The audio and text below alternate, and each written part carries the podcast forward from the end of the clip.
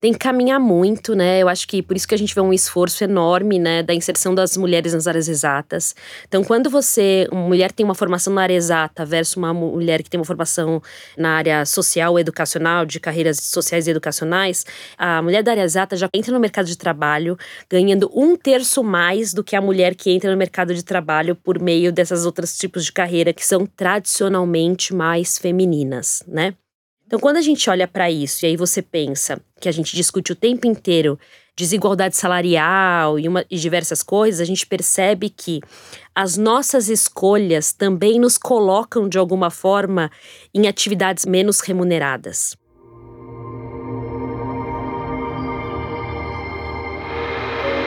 Diversas Podcast. Episódio novo do Diversas no Ar. Aqui a gente fala de mulheres inspiradoras e hoje vamos falar de meninas inspiradoras. A Débora Di Mari comigo hoje aqui. Ela que é pesquisadora de liderança, gênero e futuro da educação, é fundadora do Força Meninas, um projeto muito bacana, um negócio de impacto social que capacita meninas a partir de 6 a 18 anos em habilidades do século 21 e desperta o potencial delas para mudarem o mundo. Bem-vinda, Débora.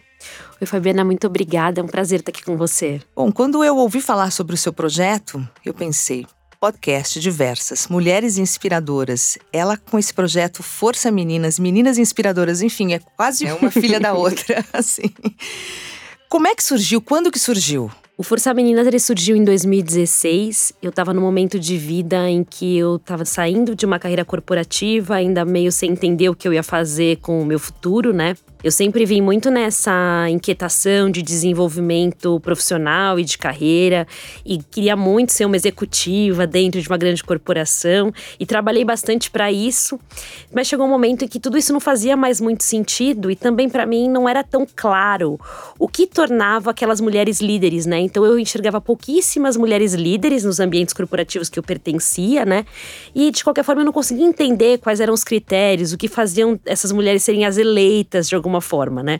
A gente vive muito, principalmente no ambiente corporativo, aquele mito da abelha rainha, né? Então, aquela mulher solitária e que de alguma forma é muitas vezes mal interpretada. Então, a gente ainda vive muito o estereótipo dessa mulher na liderança, né? Tá. E aí, quando eu tive essa decisão de vida e de carreira de saída, em última empresa que eu trabalhei, eu ainda estava com essa questão da liderança me inquietando muito. E eu queria entender o que tornava as mulheres líderes comecei a buscar outras profissionais que já tinham trabalhado comigo antes ou que estavam estudando coisas que tinham sintonia com o que eu estava pensando, né?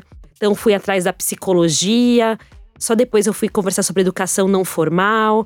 E aí eu percebi que a gente fala bastante de habilidades do futuro e até de soft skills, né? Hoje em dia a gente ouve bastante sobre soft skills. E tudo isso é desenvolvido lá na infância. Então foi aí que me deu um estalo de que se eu de fato queria enxergar o que transformava as mulheres em líderes e aí essa busca ficou muito maior do que a minha simples busca de carreira e de vida. Tá. Ela se transformou numa busca maior, né? Do que transformar as mulheres líderes. Eu precisava começar cedo. Eu precisava começar na infância. Então, quando eu tive esse insight de que eu precisava começar na infância, eu comecei a fazer pesquisa e entender de estudos que já tinham sido feitos ao redor do mundo sobre o que, que acontecia com as meninas na infância, né?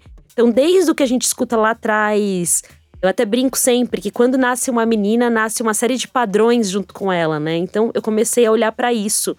É, desde o que acontecia logo quando a menina nasce, né? Então é uma menina e toda essa responsabilidade do ser uma menina. Aí começa nas brincadeiras.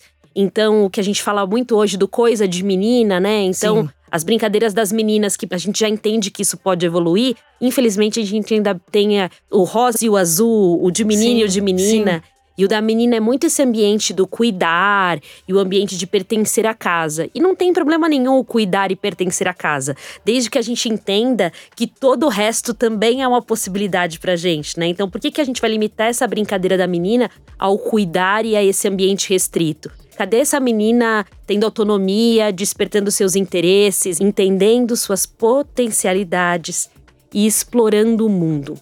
Então, quando eu olhei para tudo isso e eu comecei a pesquisar, eu entendi que se eu queria de fato ter uma, fazer uma mudança no mundo, e aí eu acho muito engraçado que a gente fala que essa belinha do impacto, digamos assim, né? Então, quando você percebe que você está tendo uma ideia de alguma coisa que pode impactar muita gente, e você não faz a menor ideia de como é que você vai começar ou, ou como você vai arrumar dinheiro para fazer isso acontecer, Sim. ou de diversas formas, é quase um caminho sem volta, porque você percebe que você pode ter um propósito muito maior. Então, quando eu comecei a olhar para tudo isso, eu comecei de um jeito até interessante. Eu comecei com uma página no Facebook. Então, abri uma página e comecei a compartilhar tudo que eu estava estudando.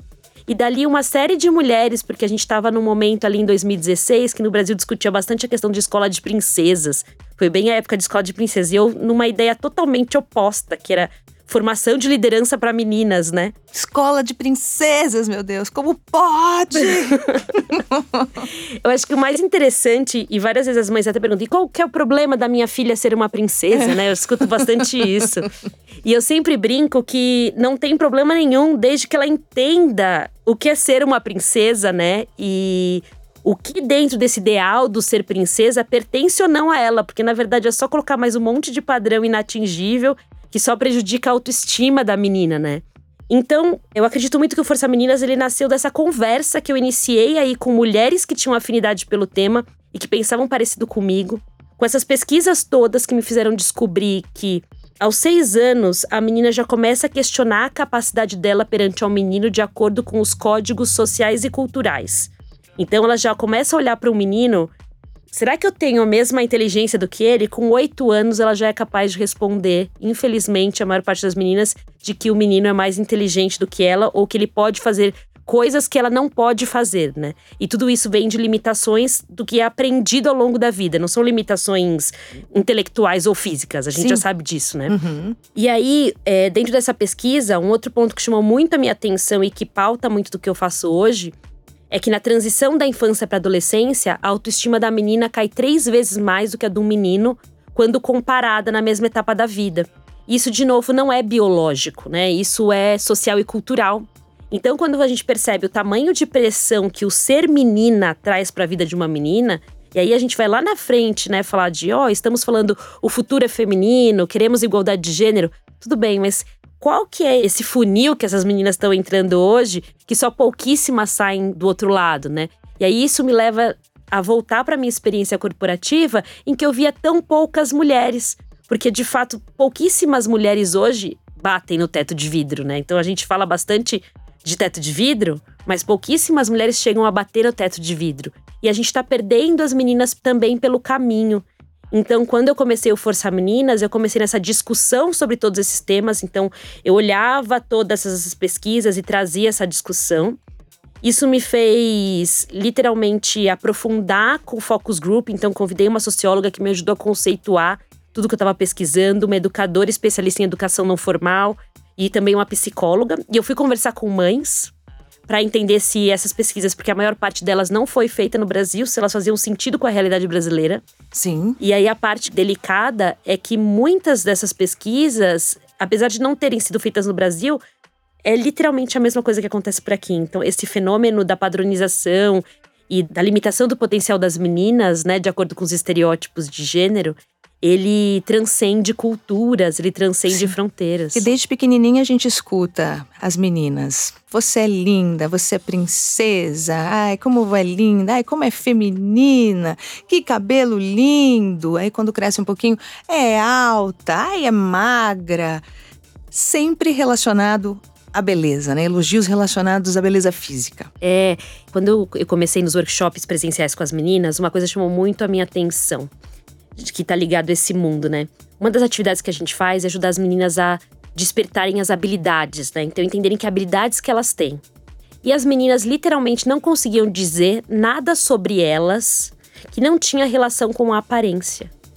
Então, dificilmente uma menina fala: "Ah, eu sou curiosa", ou "Eu sou corajosa", ou "Eu sou criativa", ou eu gosto de inventar coisas, ou coisas assim. Elas não conseguiam nomear nenhuma outra qualidade que não tivesse relação com aparência. E aí isso ficou muito mais claro para mim ainda o quão grave é de alguma forma a gente, quando desenvolve as meninas, não atentar para esse tipo de valorização apenas dos atributos físicos, né?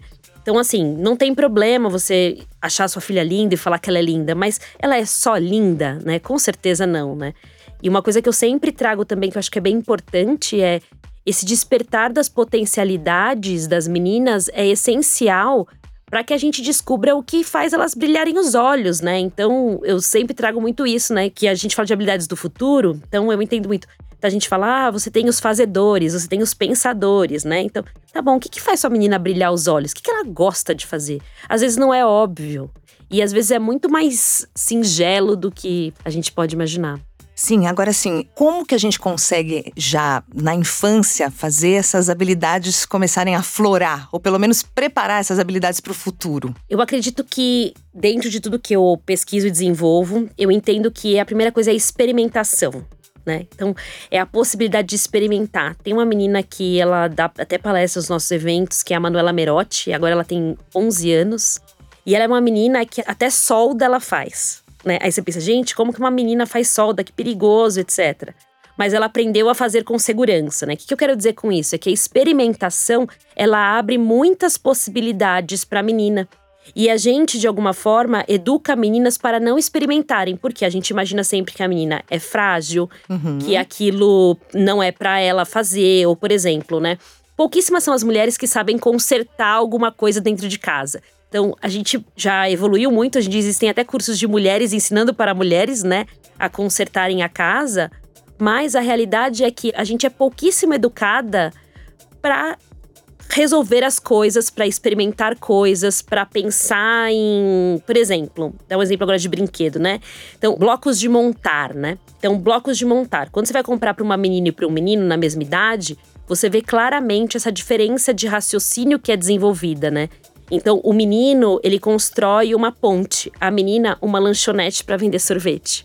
Então, a gente tem limitado desde muito cedo o tamanho do sonho das meninas, né? Ou a gente estigmatiza por uma questão de aparência e notoriedade, no caso, ser famosa, né? Então, a menina quer ser bonita e famosa ou desejada, que também é uma coisa triste, porque a gente sexualiza a menina muito cedo ou a gente vai para um outro lado que é apenas esse lado do cuidar, né? E, é, e, isso talvez até justifique o acúmulo de mulheres nessas profissões que estão muito mais ligadas ao cuidar, à educação e todo esse ambiente que é tradicionalmente feminino, né? Incentivar a menina a experimentar, incentivar habilidades não muito incentivadas, Débora, por exemplo, como a área de exatas e tecnologia, é pode ser um caminho, né, para mudar esse cenário. Tem que caminhar muito, né? Eu acho que por isso que a gente vê um esforço enorme, né, da inserção das mulheres nas áreas exatas.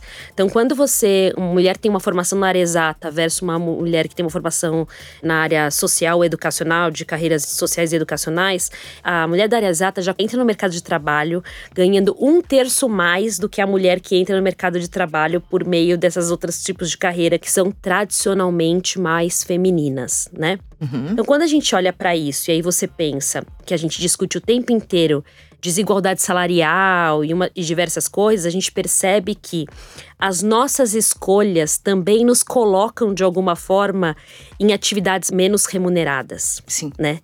Então, um ponto que eu trago bastante até para as meninas, né? Eu recebo às vezes um comentário de uma menina, olha, eu sou uma menina da tecnologia e eu me sinto muito mal porque eu tô num ambiente que só tem homens.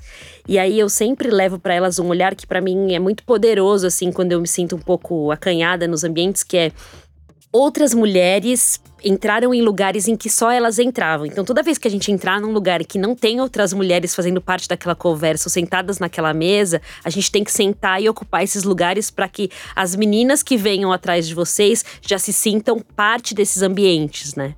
Toda vez que você Sim. entrar pela primeira vez em algum lugar, sinta que você tá abrindo caminho para outras. Então, como você disse, né? A gente até brinca, né? As avós, né, que conseguiram o voto, né, lá atrás, aí tu falando da, da minha geração, né? Sim. Mas a avós, as mães que foram aí pro mercado de trabalho, as mães que. algumas mães que se divorciaram e romperam uma série de barreiras, né? E foram chefes de família, né? E agora a gente vem para uma geração que, de fato, tá tentando formar mulheres que possam decidir o que elas querem, né? Porque até hoje as mulheres não decidem pelos corpos, elas não decidem pelas Sim. políticas públicas. Então, para mim, formar meninas líderes para mudar o mundo é formar um futuro com mulheres que possam decidir, né, que tenham liberdade para decidir, pois hoje a gente não pertence a espaço em que a gente toma decisões. Então, as decisões que nos afetam, a gente não participa dessa conversa. Eu queria que você falasse um pouquinho da plataforma, né, Força uhum. Meninas, e quais são as ferramentas educativas que vocês usam.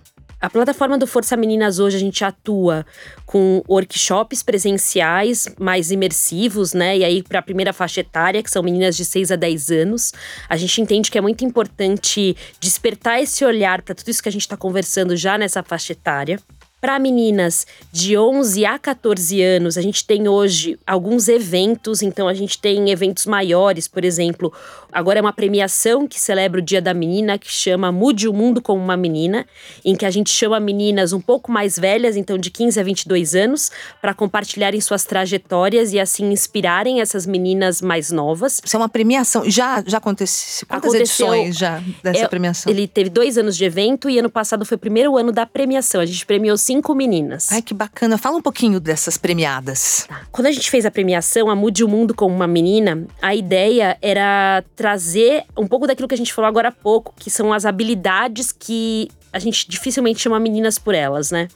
Então era dar um pouco de nome a essas características e trazendo por essas características exemplos de meninas para ilustrarem um pouco disso. Então as categorias do prêmio são, né, líder, a líder desse ano de 2019, né, foi a Isabelle Cristina. A Isabelle Cristina é uma menina que tem um projeto que se chama Meninas Negras, que é uma menina que participou de Olimpíada de Conhecimento e assim ela virou bolsista. E a partir disso ela começou a entender que só ela fazia parte de espaços como uma menina negra e criou um projeto para inserir mais meninas negras nesses espaços. Ah, que legal. Então a Isabelle é a nossa líder, né? Quantos o... anos tem a Isabelle? Agora ela tem 17 mas ela, ela já trabalha, a mais jovem funcionária do mundo de uma grande multinacional de tecnologia. Então, assim, ela realmente é uma menina aí super percursora mesmo, né? Que inicia um movimento muito grande e que preenche esses espaços. A gente colocou como pioneira foi a Mariana Bigolin Groff. A Mariana é uma menina que ela tem um projeto que chama Meninas Olímpicas. Ela é uma campeã de Olimpíada de Conhecimento, que já ganhou mais de 36 medalhas de Olimpíada de Conhecimento. Essa menina, ela ganhou ano passado a Olimpíada Europeia Feminina de Matemática. Então, ela não ganhou só todas as medalhas que tinham no Brasil e na América Latina, ela também ganhou lá fora. Lá fora. Que e legal. A, e a parte mais interessante, principalmente porque matemática não é um ambiente tradicionalmente feminino das mulheres, ela ganhou prêmios em Olimpíadas que não eram só femininas, né? Ela ganhou prêmios em Olimpíadas que eram para meninos e para meninas, né?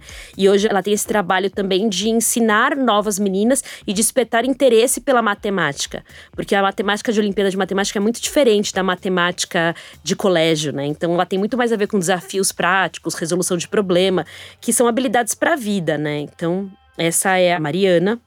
Aí a gente tem a criativa, que eu até brinco que todas elas poderiam ganhar os outros prêmios também, porque elas são todas, elas são o máximo. Sou meio suspeita para falar, mas elas são o máximo. então a gente tem a criativa, que é a Ana Luísa Bezerra.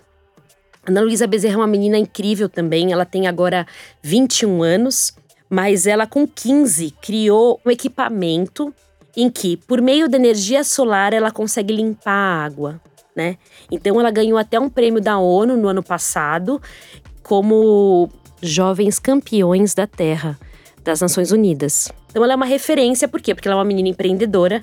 Ela começou com isso, ela é uma cientista, ela começou com um experimento, mas ela foi super criativa e a solução dela hoje beneficia uma série de famílias no Nordeste do Brasil.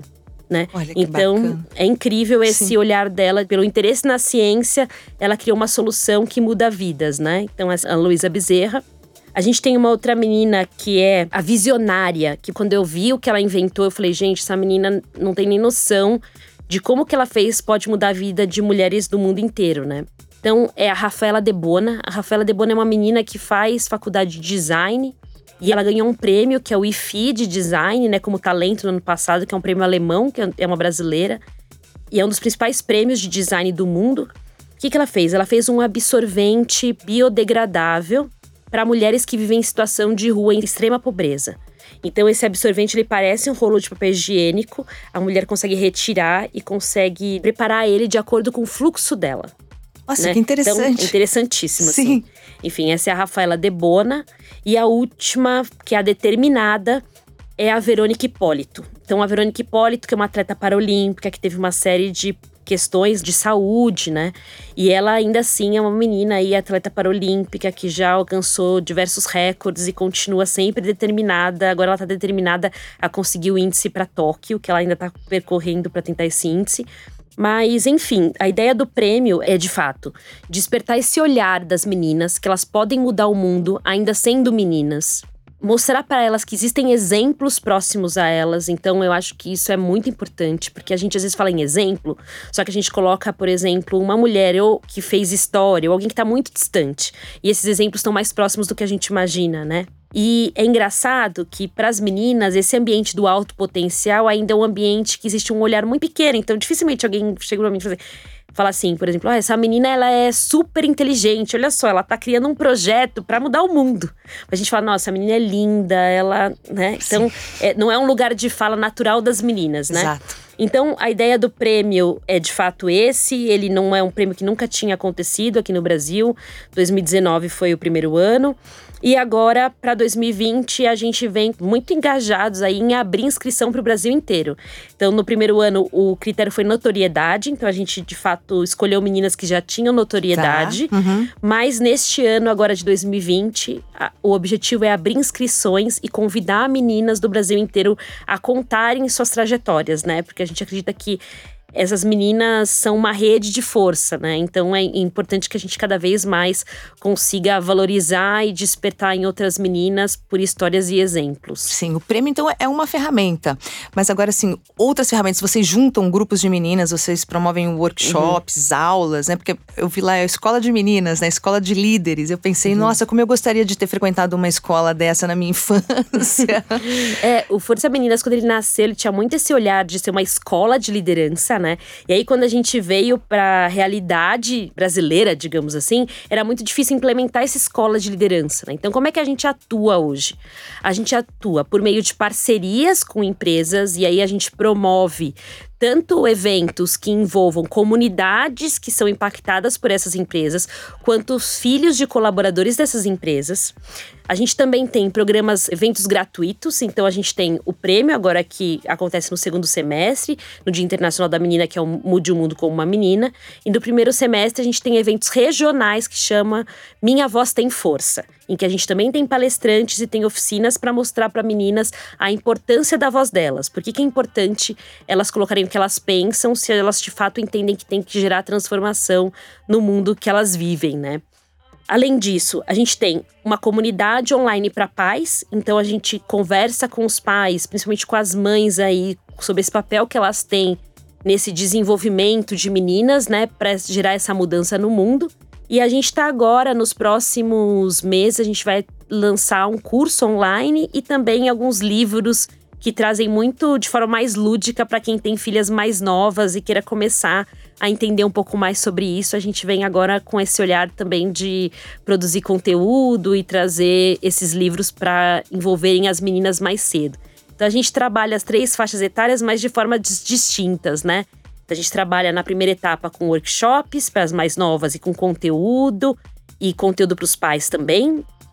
Ah, na segunda etapa, a gente trabalha com esses eventos, né, e com parcerias com empresas, e a gente tem um relacionamento muito próximo que a gente chama que são meninas inspiradoras, que são meninas como essas meninas premiadas, que a gente entende que elas são força, força de multiplicação, força de colaboração, e a gente sempre busca ferramentas para ajudá-las a amplificarem a sua força, né?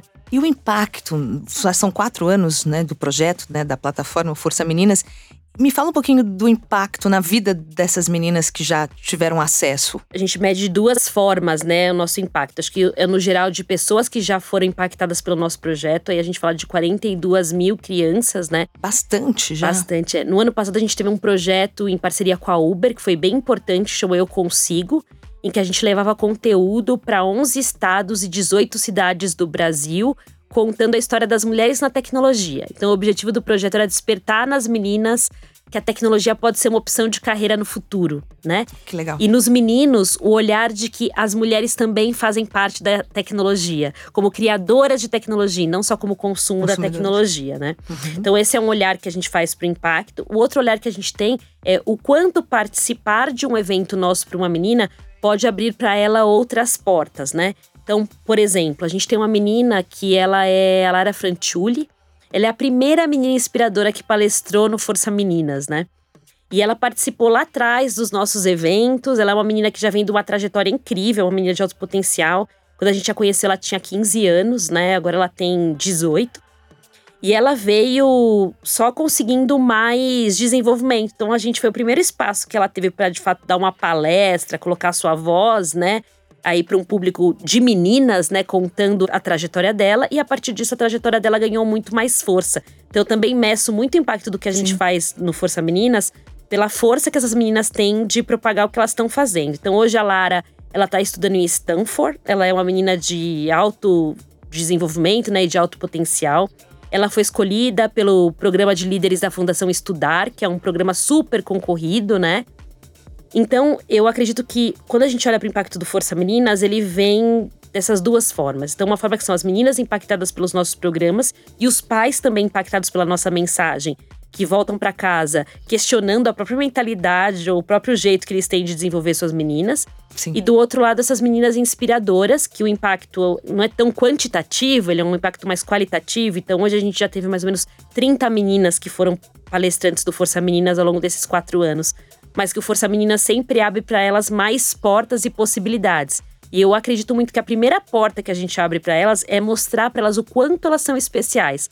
Porque acredite se puder, às vezes eu falo com uma menina incrível dessa que já fez um monte de coisa e ela fala: "Tem certeza que eu tenho alguma coisa para contar mesmo? Você tem certeza que eu sou um exemplo para alguém, né?"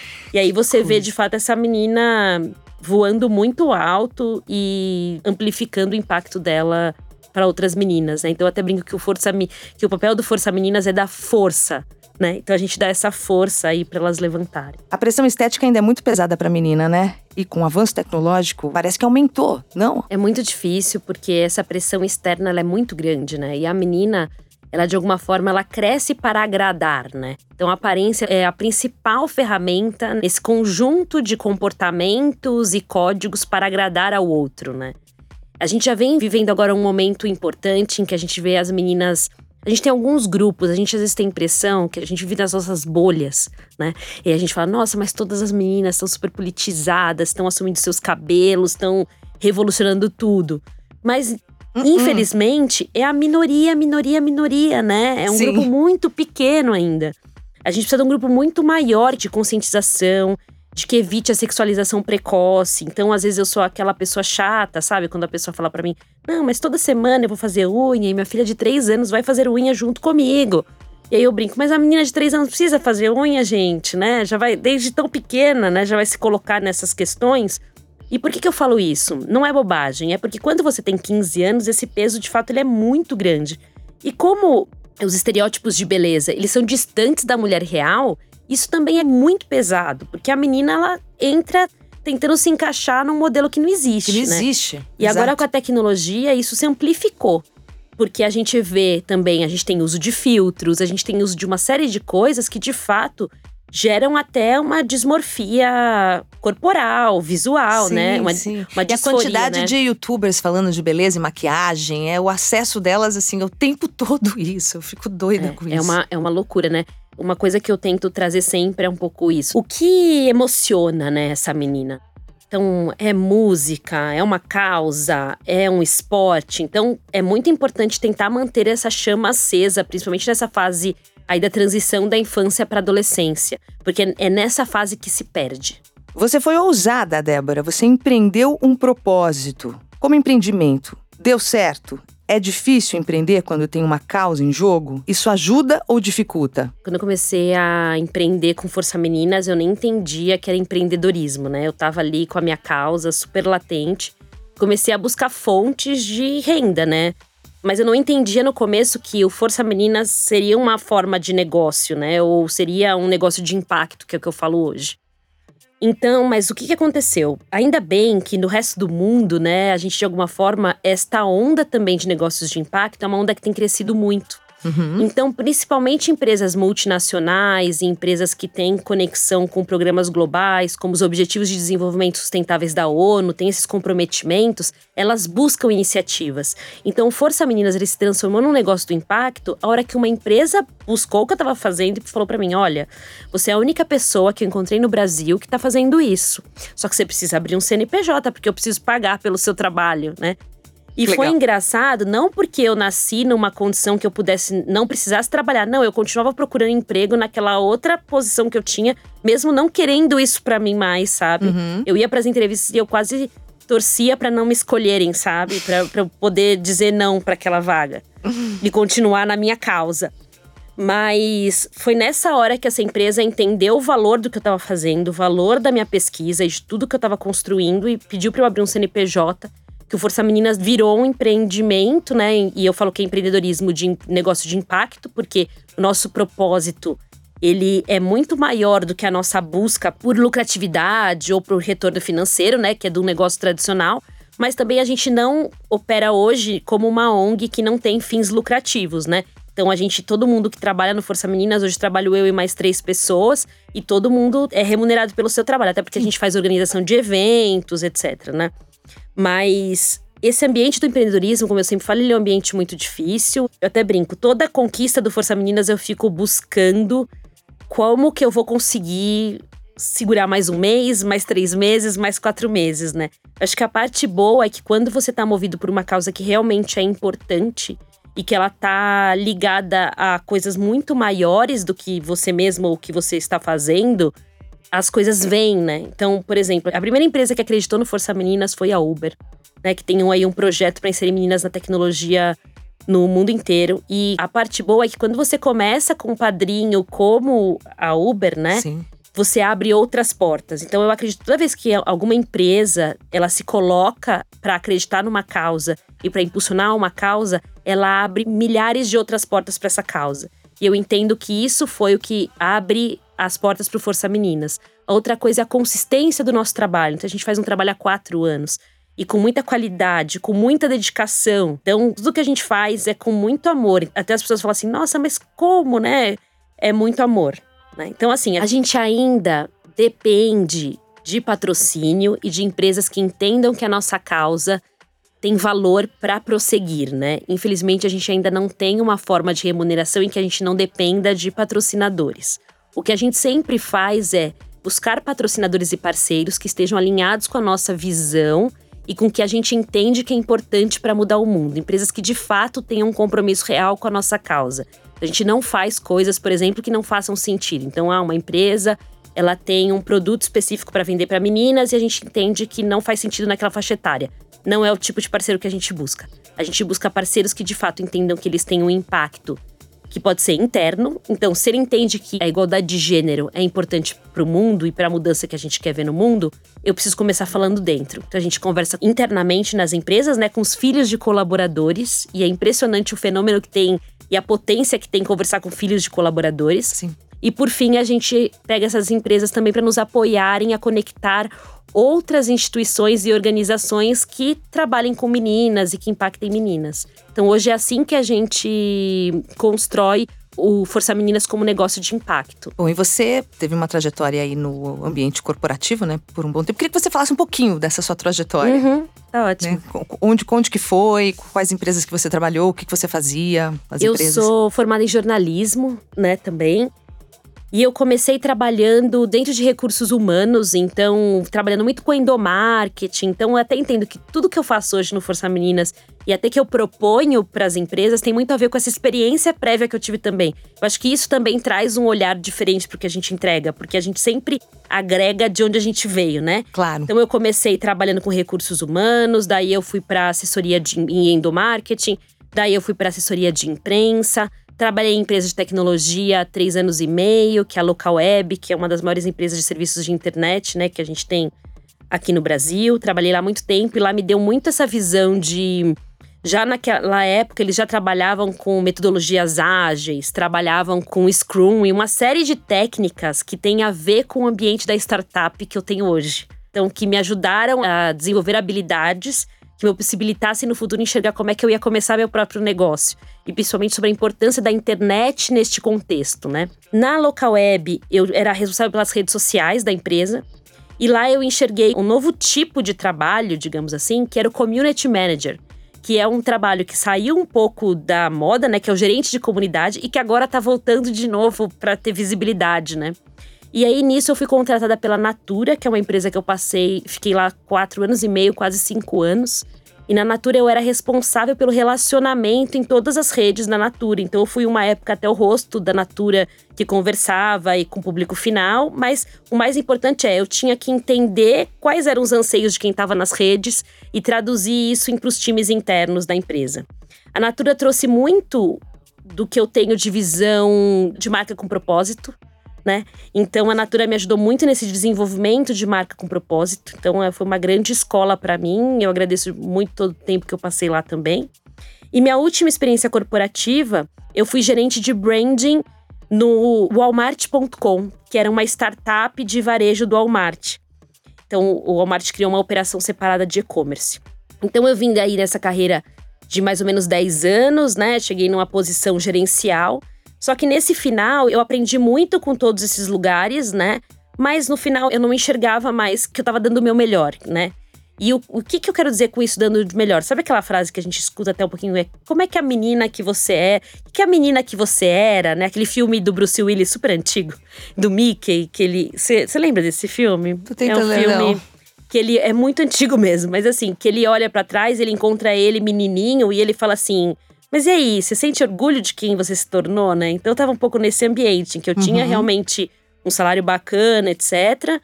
Mas que eu não tava aquele ambiente corporativo tão pesado, cheio de regras e que eu não entendia muito bem, não me fazia mais bem, né? Então eu tinha aprendido muito lá, mas eu não queria dar continuidade a isso.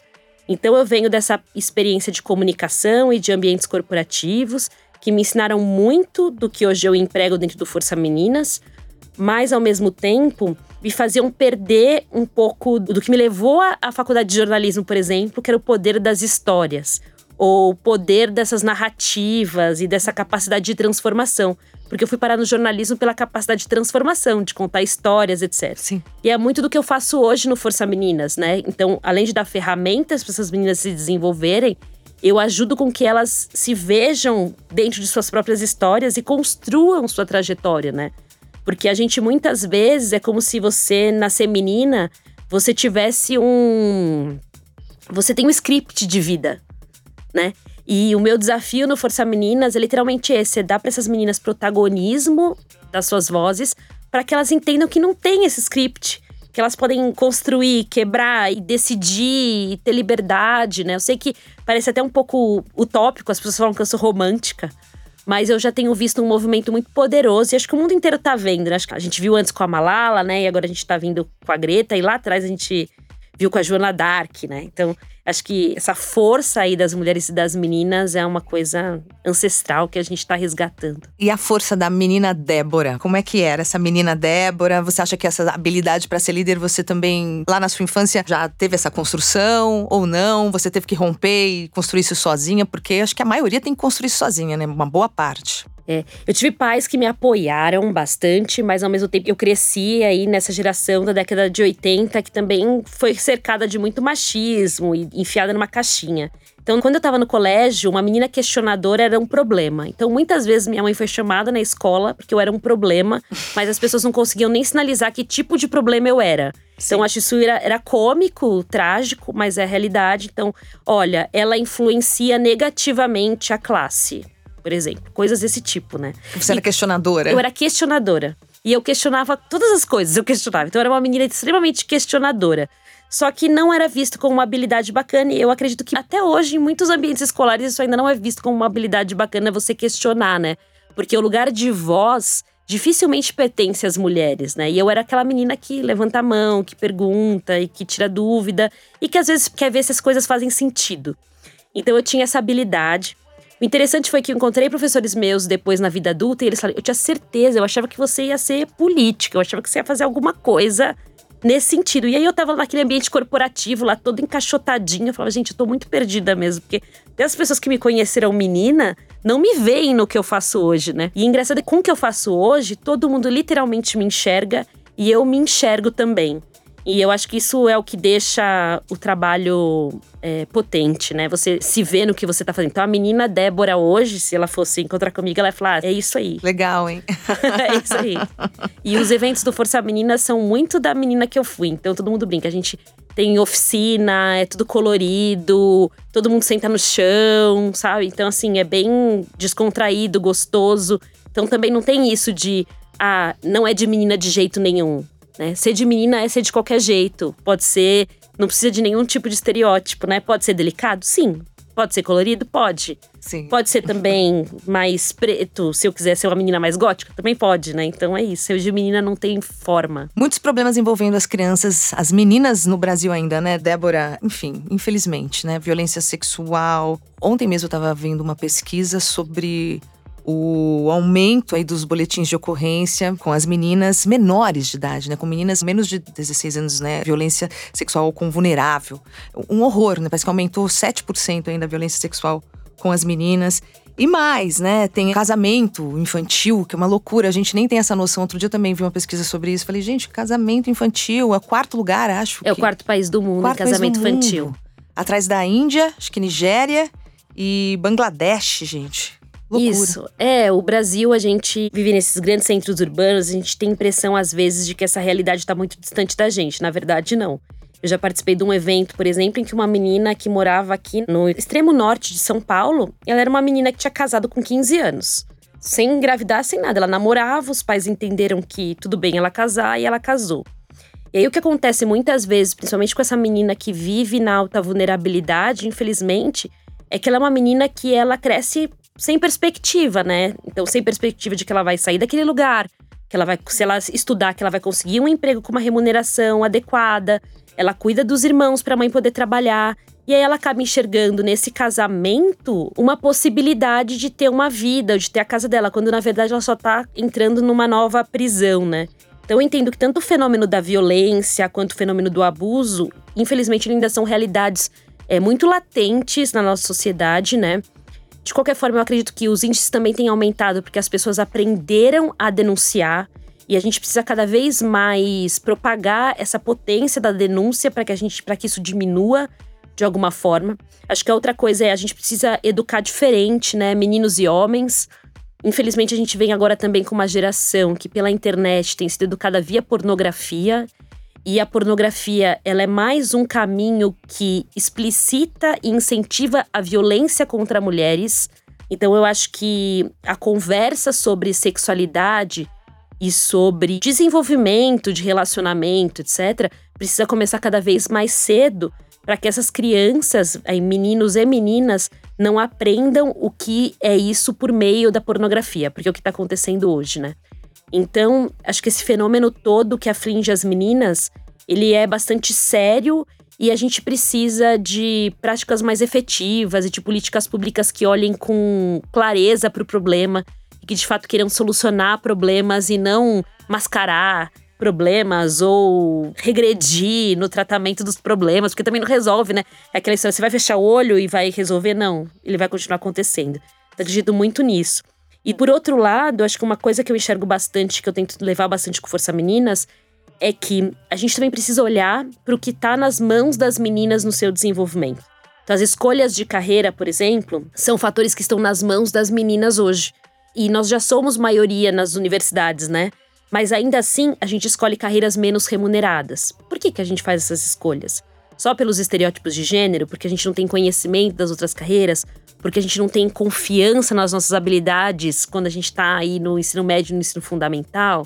Né? Sim. Né? Quais são as carreiras mais escolhidas pelas meninas? Você tem mais ou menos esses dados? Eu não tenho. E as menos escolhidas? As menos escolhidas são carreiras ligadas às áreas exatas, então aí são as engenharias, tecnologias, ciências no geral. E as mais escolhidas ainda estão no ambiente da educação, até porque as faculdades de educação também são as faculdades que tem a remuneração menor, então as mensalidades são menores. Infelizmente a gente fala eu tô falando porque Sim, o ensino superior no Brasil, ele entra dentro da universidade privada, né? Então, quanto maior a, é quase uma lógica inversa, né? Quanto maior a sua condição financeira e social, mais chance você tem de entrar no ensino público, na universidade de qualidade. E quanto menor o seu poder aquisitivo ou o seu salário, mais chance você tem de acabar numa universidade de menor qualidade, né? Então a gente vive muito essa realidade. Muita pedagogia, né? Muita pedagogia, letras, letras exatamente. Né? Comunicação né? também. Comunicação, muitas mulheres escolhem. Comunicação, né? Então a gente tem sim ainda uma escolha de carreiras muito pautada no que é tradicionalmente feminino, né? E muitas vezes também eu, eu escuto de algumas meninas que essa escolha de carreira ela também tem relação com esses planos futuros. Então, ah, se eu quero casar e ter filhos, eu preciso escolher uma carreira que me dê alguma flexibilidade. Porque o mundo não é feito para as mães. é uma loucura, né? Já que a humanidade só existe por causa das mães, mas o mundo ainda não é feito para as mães.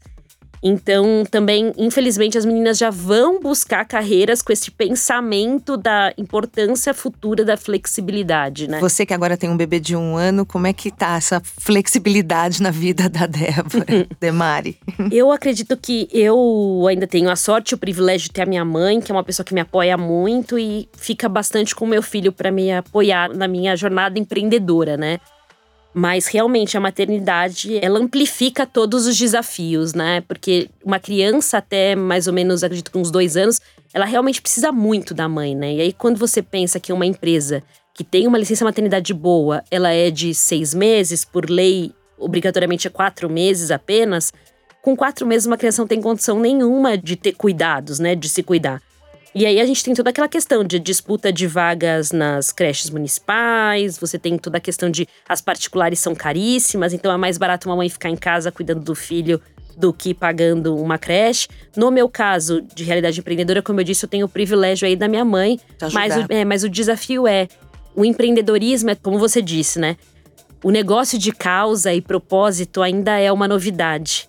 E o empreendedorismo, ele é um desafio diário na manutenção disso, né? Então eu como mãe também penso muito nisso, como é que o meu propósito, a minha causa e aí esse negócio de impacto pode se ampliar para que eu também possa proporcionar ou dar para o meu filho o que eu imagino de desenvolvimento aí em educação, Sim, etc. Claro. Então é um monte de desafio, né? Sim. A maternidade amplifica tudo. Amplifica tudo. Escola de liderança para meninas em outros países já existe? Já existe. Foi daí que nasceu a ideia, né? É, principalmente nos Estados Unidos, a gente tem muitas escolas de liderança para meninas. Lá você tem até cursos específicos, né? Lá você tem colleges ou universidades que são só para meninas, né?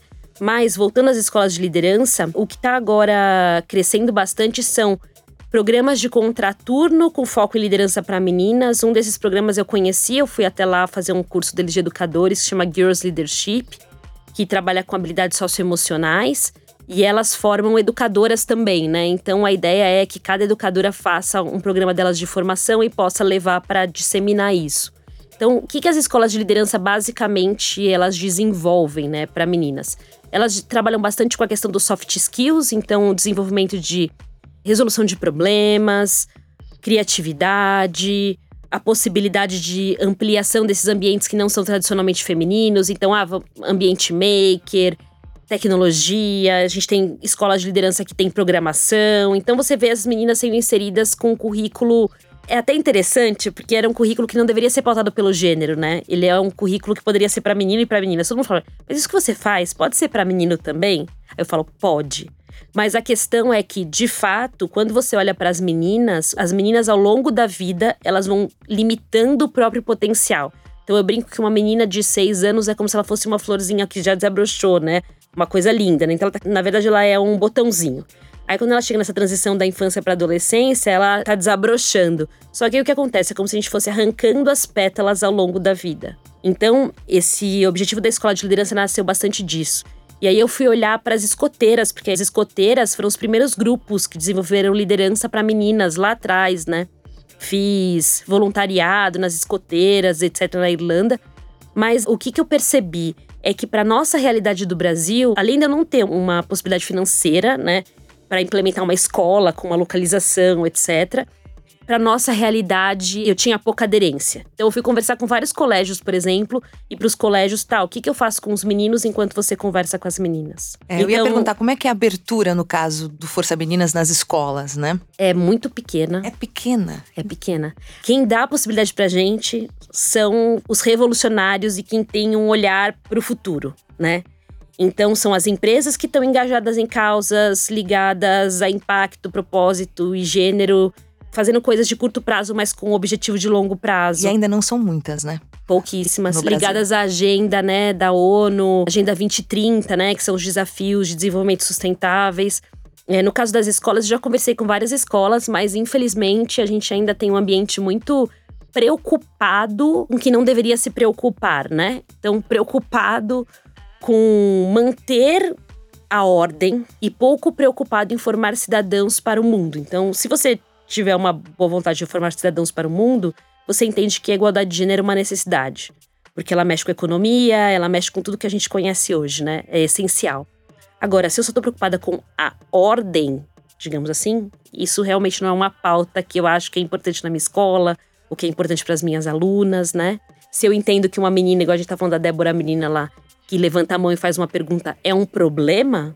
Em ambientes que as perguntas são problema, com certeza a gente não é. Bem-vindo. Não, não, é bem-vinda. Queria que você falasse um pouquinho das meninas inspiradoras pelo mundo. Você citou a Greta, tem a Malala. Queria que você falasse das outras que a gente não conhece muito, que você conhece. Aliás, porque aqui no Brasil já tem várias e a gente também não conhece. Das meninas inspiradoras. Então a gente vê agora, né? A gente tem, acho assim, os ícones, né? Realmente, o ícone, a gente tem a Malala, agora a gente tem a Greta, tem uma outra menina que tá ascendendo agora como uma resposta à Greta, né? Então a gente percebe que eu acho que quando a gente fala de meninas inspiradoras, a gente fala dessas meninas que reconhecem suas vozes, né? Então, como ativistas independente da causa, né? A gente vê hoje meninas aqui no caso do Brasil, a gente vê meninas olhando bastante para o feminismo negro, né? Então a gente tem aí a MC Sofia, ah, que é, é uma, uma menina incrível, incrível, que olha bastante para essa questão do feminismo negro. A gente tem outras meninas mais ligadas a causas como do esporte, então, por exemplo, e que enxergam o esporte, aí nesse caso que eu vou dar exemplo agora, o futebol, como profissão, né? Então, meninas que já são profissionais do futebol com 14 anos. Aí tô falando de Luísa Travassos, que é uma menina do Rio de Janeiro. Também tem a Lara, que também é do Rio de Janeiro, que é uma menina incrível. A gente tem meninas nas ciências que são referência no mundo inteiro. Por exemplo, no Rio Grande do Sul. Aí Juliana Estradioto, né, que é a menina que ela tem uma estrela com o nome dela, que ela ganhou uma feira de ciências ano passado e o prêmio era ter uma estrela com seu nome. Então, a Juliana Estradioto, para mim ela é um exemplo, é uma menina fenomenal também, que fez uma experiência descobriu a partir da macadâmia um, novo tipo de matéria-prima para embalagem. Outras meninas que hum, eu tô tentando lembrar na minha cabeça agora, que é uma menina que ela é uma americana, que ela é uma menina trans, que eu até coloco ela nos meus eventos, que ela é a, eu acho que é Jessie James, eu, depois eu confirmo o nome dela direitinho, mas assim, enfim, ela é uma menina trans que ela de fato conta a história dela. É a primeira menina trans que tipo, ela foi pra televisão contar esse processo dela, quando que ela se descobriu menina trans. No caso do Brasil também a gente tem as atletas paralímpicas, né, que Sim. a gente vê entrando nesse movimento do corpo de colocar sua voz. Então eu acredito muito que esse ativismo hoje das meninas, ele não tá ligado a uma causa específica. A gente vê na Greta a causa do clima. Sim. A gente vê em outras meninas a causa da Malala, a causa da educação. A gente vê a causa do esporte, a causa contra a gordofobia, feminismo negro. Então a gente vê diversas nuances desse ativismo, né? Acho que o ponto mais relevante desse ativismo é meninas descobrindo a força de suas vozes. E é uma coisa que a gente trabalha bastante com isso, que é as meninas enxergarem a importância e o protagonismo das suas vozes, né? Então, acho que quando a gente olha para essas ativistas ao longo do mundo e ao longo da história, não silenciar mais as meninas, né? É você conseguir trazer potência e amplificar essas vozes. Você lembra das mulheres ou meninas inspiradoras da sua infância, por exemplo? Porque a gente só tinha lá a televisão, a mídia, e não tinha esse acesso todo que as meninas de hoje têm para poder buscar outras. É. Quem veio na minha cabeça agora não foram meninas, propriamente dito, foram cartoons, né? Então, desenhos, né? Então, que me inspiravam. Então, acho que a Shira, que ela era a irmã do He-Man, e ela era incrível e Sim. muito mais bacana que o He-Man, né? E para mim ela era um exemplo. Outra era a princesa Sara, que também tinha um cavalo de fogo, e, enfim, ela era uma princesa que não parecia princesa, né? Que ela vivia em cima do cavalo, etc li bastante, eu comi bastante a história de Anne Frank, que eu acho que ela foi um símbolo aí de uma geração também, de uma menina que mesmo por meio da escrita, mas colocou sua voz e contou o que estava vivendo. Acho que Joana Dark vivi muito também dessa questão de consumir essa história da Joana Dark, esse símbolo dela como essa mulher guerreira. Eu sempre gostei muito desse símbolo dessa mulher guerreira, sabe? Então acho que isso marcou muito aí meu desenvolvimento da minha infância e da menina que eu era. Sim. As minhas eu tô tentando lembrar, assim, as inspiradoras. Me vem só a Rita Lee na cabeça. Ai, que legal. Mas sabe o que acontece? Acho que essa é a parte triste. A história das mulheres não está nos livros. Sim. A história das mulheres são símbolos. Elas não são símbolos do que a gente fala agora, né? O que a gente está falando, que é de ter a sua voz ligada a uma causa, é de tentar gerar mudança na sociedade, né? Ainda hoje a gente vê, por exemplo, políticos sendo atacados por meio de suas esposas. Aí você fala assim, gente, 2020. Vergonha, né? Que vergonha, né? Então, eu acredito que é muito isso, a gente ocupando espaços que não são tradicionalmente nossos, contando essas histórias. Então, por exemplo, no caso Força Meninas, a gente tem um livrinho, que é o que a gente vai lançar agora, que chama Mude o Mundo como uma Menina. E a gente conta nele a história de algumas mulheres brasileiras e algumas meninas também que fizeram história do seu jeito, sabe? Porque Sim. também a gente tem a impressão que fazer história é uma coisa muito grande. E às vezes fazer história é mudar a nossa vizinhança. Fazer história é mudar o que incomoda, né? É Às vezes é mudar, pelo menos, a vida de uma pessoa. uma pessoa, Já é tá- fazer história. É fazer exatamente. história. é. Maravilha. Adorei conversar com a Débora de Mari, idealizadora do projeto Força Meninas. Débora, você falou das mulheres inspiradoras, as de hoje que te inspiram, que te movem para você seguir em frente no seu empreendedorismo. Uma mulher que me inspira bastante é a Sheryl Sandberg, que é a CEO do Facebook, né? Eu tive a oportunidade de participar de um programa do Facebook, fui escolhida para um programa deles, e eu percebi que hum, toda a questão que ela coloca no livro dela, que eu faço acontecer, que é um livro que eu recomendo para todas as mulheres, né? Que é o livro que me ajudou pela primeira vez na minha vida a negociar salário depois que eu li esse livro. né? Olha, acho que eu preciso ler esse livro Leia, também. leia, leia. e, e foi muito engraçado porque com uma frase muito simples eu consegui aumentar 30% do que eu ia ganhar. Quando, e ela fala isso no livro exatamente, né? E a gente nem percebe, né? Qual é a frase? Você se Ela fala que as mulheres ganham 30% menos porque não negocia salário. E aí, na hora que fizeram a proposta pra mim, eu falei 30% a mais e a pessoa falou, tudo bem. E eu não acreditei que era tudo bem. Sabe quando você fala, quê? Aí você faz a conta no ano e fala, eu ia ganhar tão menos por causa disso, porque eu não tinha coragem de pedir, de né? negociar. Sim. Porque a gente não tem coragem de pedir, de negociar. Então, pra mim, a Cheryl ela é uma mulher que é uma referência, porque na posição que ela tá, numa empresa tão grande, com um salário tão alto, etc., ela poderia simplesmente falar que mulheres não precisam de nada, porque eu conheço várias mulheres que não enxergam o machismo, que elas não precisam de nada, como se né, fosse uma luz, e ela conseguiu chegar num lugar muito longe, né? Então, a Cheryl é uma mulher que me inspira. Uma menina que me inspira muito hoje é a Greta, que ela é de uma coragem ímpar, independente das pessoas quererem olhar para ela com olhares críticos. Ela é uma menina que ela tem questões de desenvolvimento que exigem dela muito mais do que uma menina que não tem as mesmas questões que ela. E eu acho isso já poderosíssimo. Ela conseguiu transformar a dor dela em causa e mobilizar o mundo inteiro e tem colocado a voz dela em ambientes totalmente hostis para uma mulher adulta, quanto mais para uma menina da idade Criança, dela. Exato. Então, para mim, ela é extremamente inspiradora. Ela trouxe um olhar também muito legal, que nós também podemos ser furiosas, sabe? Nós também podemos ficar bravas com o que está acontecendo. Esse também é um lugar das mulheres, de cansar. Olha, vocês têm que fazer alguma coisa e a gente não tá feliz com a forma que as coisas estão acontecendo. Por que, que a gente tem, sempre tem que ser dócil e as coisas não se resolvem? Então, acho que pensando rapidamente, eh, são essas duas mulheres hoje que eu entendo que me inspiram muito. Então, uma é a Cheryl, porque ela conseguiu aí dentro de um império corporativo gerar práticas verdadeiras de inclusão de gênero. E eu falo isso porque eu fui selecionada pelo processo do Facebook grávida de seis meses.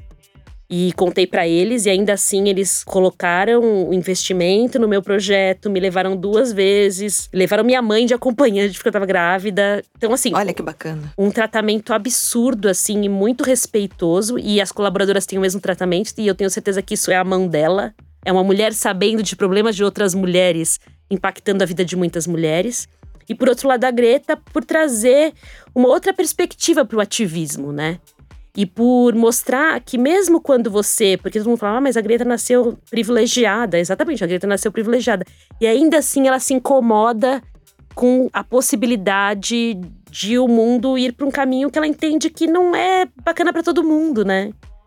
Então, como é que a gente também pode sair desse lugar? As pessoas podem sair do lugar do privilégio, para gerar transformação e mudança no mundo. Acho que essa né? é a maior dificuldade, né? Das É. pessoas sair Como é que eu desse posso lugar. Uhum. sair, né? Eu tenho um evento né, por causa da Semana da Mulher. Semana que vem eu tenho um evento numa das escolas mais caras de São Paulo, né? Semana que vem não, sexta agora. E isso que tá me inquietando, né? Então, como é que eu vou levar essa conversa para essas meninas?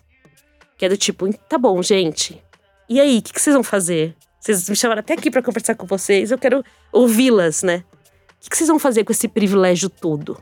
Então, enfim, eu acredito muito nisso, nessa força das mulheres, nessa troca e nessa abertura para construir, mesmo quando você tá num lugar que é de alguma forma te ajuda a impactar mais gente, ou te ajuda a amplificar a sua voz. Eu acho isso bem importante. E para finalizar, a pergunta que eu sempre faço: o que quer resistir para você? E qual foi o momento da vida que você teve que resistir mais?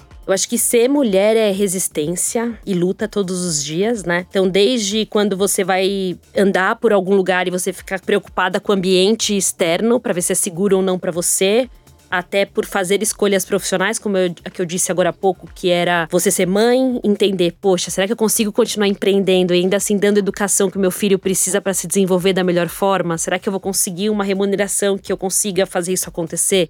Então, para mim, neste momento de vida, é o momento onde eu coloco resistência.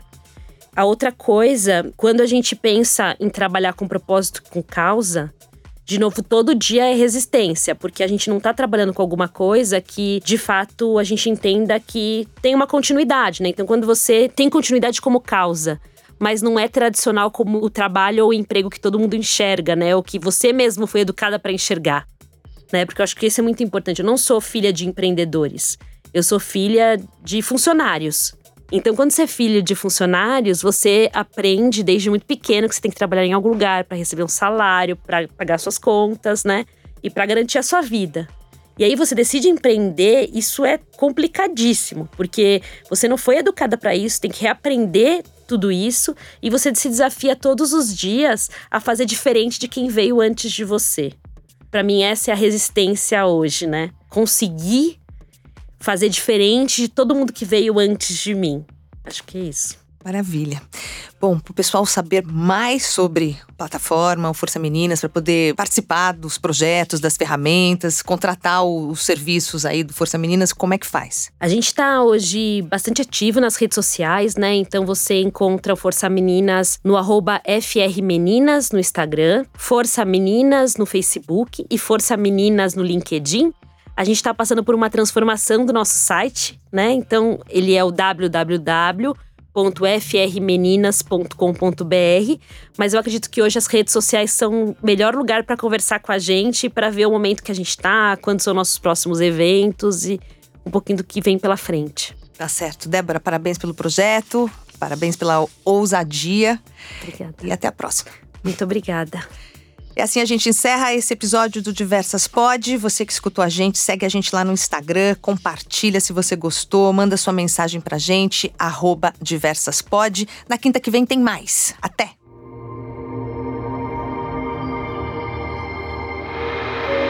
Diversas Podcast.